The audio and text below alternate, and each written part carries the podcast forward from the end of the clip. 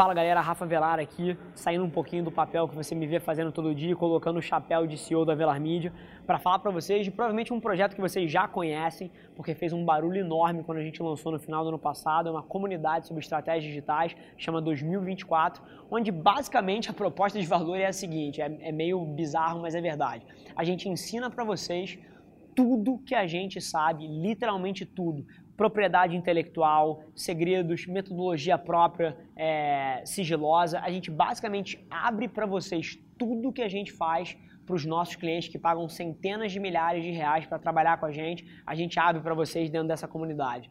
Então, se você tem alguma pretensão no digital, quer lançar um produto, quer alavancar as vendas da sua empresa, quer crescer um projeto de marca pessoal, quer, quer se tornar para enfim, assim, eu tenho alguma dificuldade em entender algum objetivo de negócio que não seja complementar ao digital em 2019. Então, se isso faz sentido de alguma forma para você, acessa lá www.avelarmedia.com barra 2024 ou entra no site, procura lá que você vai achar. É uma comunidade sobre estratégias digitais que vai te dar acesso não só a tudo que a gente sabe e faz, mas também a uma comunidade de profissionais de publicidade e marketing do mais alto nível. E se você quer estar tá, é, com os melhores, é ali que você tem que estar. Tá. Maravilha? Agora, senta aí, aproveita mais esse episódio do podcast e não se esquece, se você está assistindo, seja no Spotify, seja no Deezer, seja no YouTube, tira um print da tela, me marca, deixa eu saber que você está ouvindo, significa um mundo para mim. Vamos atacar. Se tem uma palavra que está hypada nos dias de hoje no meio do empreendedorismo é meritocracia. Toda startup de fundo de quintal que você entra, mais uma vez, nada contra esses empreendedores, acho que é, é, todo mundo tem que começar em algum lugar, mas em todo lugar que você entra, você tem dois moleques de 18 anos falando sobre meritocracia, que nunca experimentaram isso, nem vivem por essa ótica é, na sua vida como um todo. Então, assim, se tem uma coisa que já está engasgada aqui na minha garganta há um tempo, é tentar desmistificar um pouco esse conceito e principalmente os erros em torno disso de quem está começando. Porque eu vou te falar algumas coisas aqui que ninguém tem coragem de te dizer. Então, meu conselho é senta a bunda, pega um café e aproveita. E depois que você ouvir esse texto ou ler esse artigo, não deixe de vir no DM me contar o que, que você achou. Sua opinião é valiosa demais para mim. Tamo junto. Eu sei que meritocracia pode ser um assunto um pouco espinhoso para muita gente, mas não para mim. E antes que você comece a ler o texto, quero que uma coisa fique muito clara aqui. Eu estou falando tudo isso de um ponto de vista pessoal, ou seja, tudo que eu vou falar vem do contexto e da experiência de quem? Entendendo todas as pessoas que eu já vi entrar e sair das minhas companhias, as pessoas que eu já vi subirem e descerem dentro de uma hierarquia das minhas companhias, e o modelo de gestão meritocrático que regeu todas essas decisões alguém que vive o tema e não fala sobre o tema.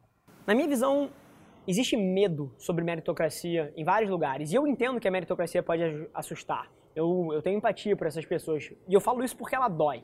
Ela mexe com uma parte muito sensível dos seres humanos, algo que é muito verdadeiro.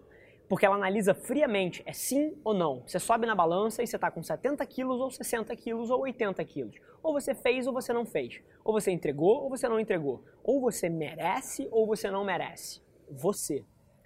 Vai para a balança tudo que você faz com o tempo que está disponível na Terra para a sua pessoa.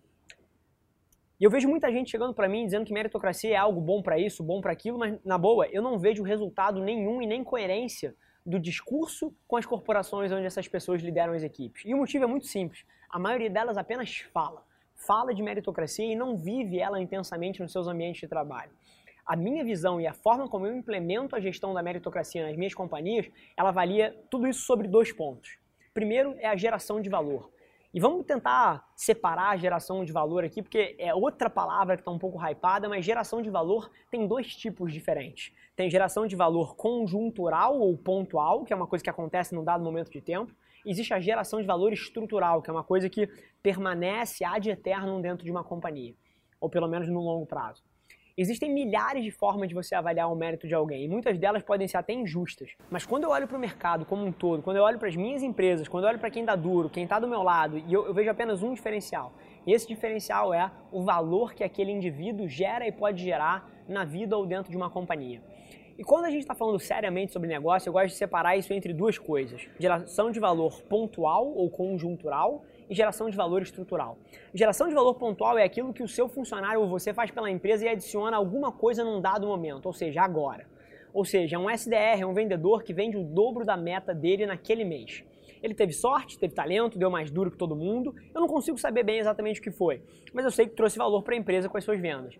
Mas no próximo ciclo, no próximo mês, no próximo trimestre, você percebe que ele começa tudo de novo, ele começa o próximo mês com zero. E ele tem que bater aquilo de novo. Ou seja, ele adicionou valor à empresa, foi excelente, mas foi algo pontual. O que é massivamente diferente da geração de valor estrutural.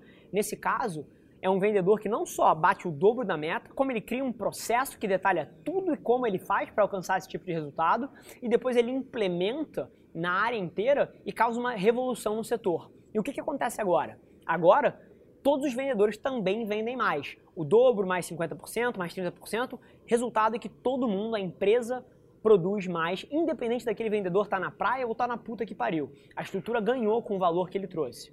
Qual dos dois tem mérito? Os dois. Qual dos dois gerou mais valor? É aí que eu quero chegar, porque meritocracia vem da geração de valor. Tão simples quanto isso. Todo modelo de gestão de meritocracia que não entender e principalmente viver disso está fadado ao fracasso. E pior, não tem a menor credibilidade. Super interessante esse pensamento, mas vamos aprofundar um pouquinho mais nisso, porque eu quero que você saia dessa leitura com a noção prática do que eu sei que eu vivo todos os dias. Além de meritocracia ser algo pontual versus estrutural, também é para cima e para baixo. E deixa eu te abrir o olho para uma coisa. Meritocracia para cima é muito fácil. É fácil porque você tem alguém na sua frente arrebentando, trazendo resultado. É lógico, é coerente, é justo que você promova ou dê um resultado, ou um bônus ou alguma coisa para aquela pessoa. O valor que ela gera é nítido. É apenas ligar o ponto A ao ponto B. O dado frio dos seus resultados mostram que se trata de alguém que adicionou valor e que quando houver oportunidade, ela tem que ser reconhecida por isso. Por isso que meritocracia para cima é muito fácil.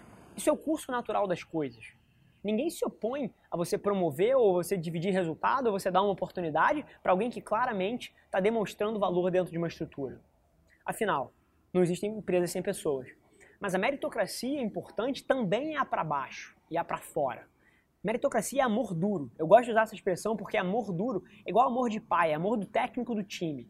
Você vai ter que ser duro com seu filho ou com a sua equipe porque você ama ele mesmo que isso doa em você, é algo que precisa ser feito. É muito sobre encarar as conversas duras, falar e fazer o que precisa ser feito. Independente do atrito e do desconforto que gera no momento zero, isso é fundamental para o sucesso. E essa educação é a que serve para desenvolver pessoas e para criar uma cultura que funcione. É uma tese que eu defendo com todas as minhas forças. E quando eu falo de meritocracia para baixo, é isso também quando você promove alguém para uma posição de destaque por causa do seu passado recente e os resultados dela, e quando ela é rebaixada ou até colocada para fora pelos mesmos motivos. É duro? É, mas você precisa ter a capacidade de fazer escolhas duras e principalmente aceitá-las e comunicar isso de uma maneira eficiente para o seu time para que todo mundo saiba por que e como as coisas estão acontecendo. Os ambientes que fazem meritocracia só para cima estão seguindo uma ordem natural das coisas, mas são justamente aqueles que além de fazer para cima, fazem para baixo e para fora, que no longo prazo chegam em outro patamar. Esses são os ambientes excelentes, esses são os ambientes que mostram que vai ser aceito dentro de uma companhia e que não mostram. Você passa a instituir uma cultura que é nítida e palpável para todo mundo que está ali. É aí que mora uma verdadeira meritocracia e é isso que te move e molda o desenvolvimento da sua equipe. A mensagem para todo mundo que trabalha comigo é sempre muito clara.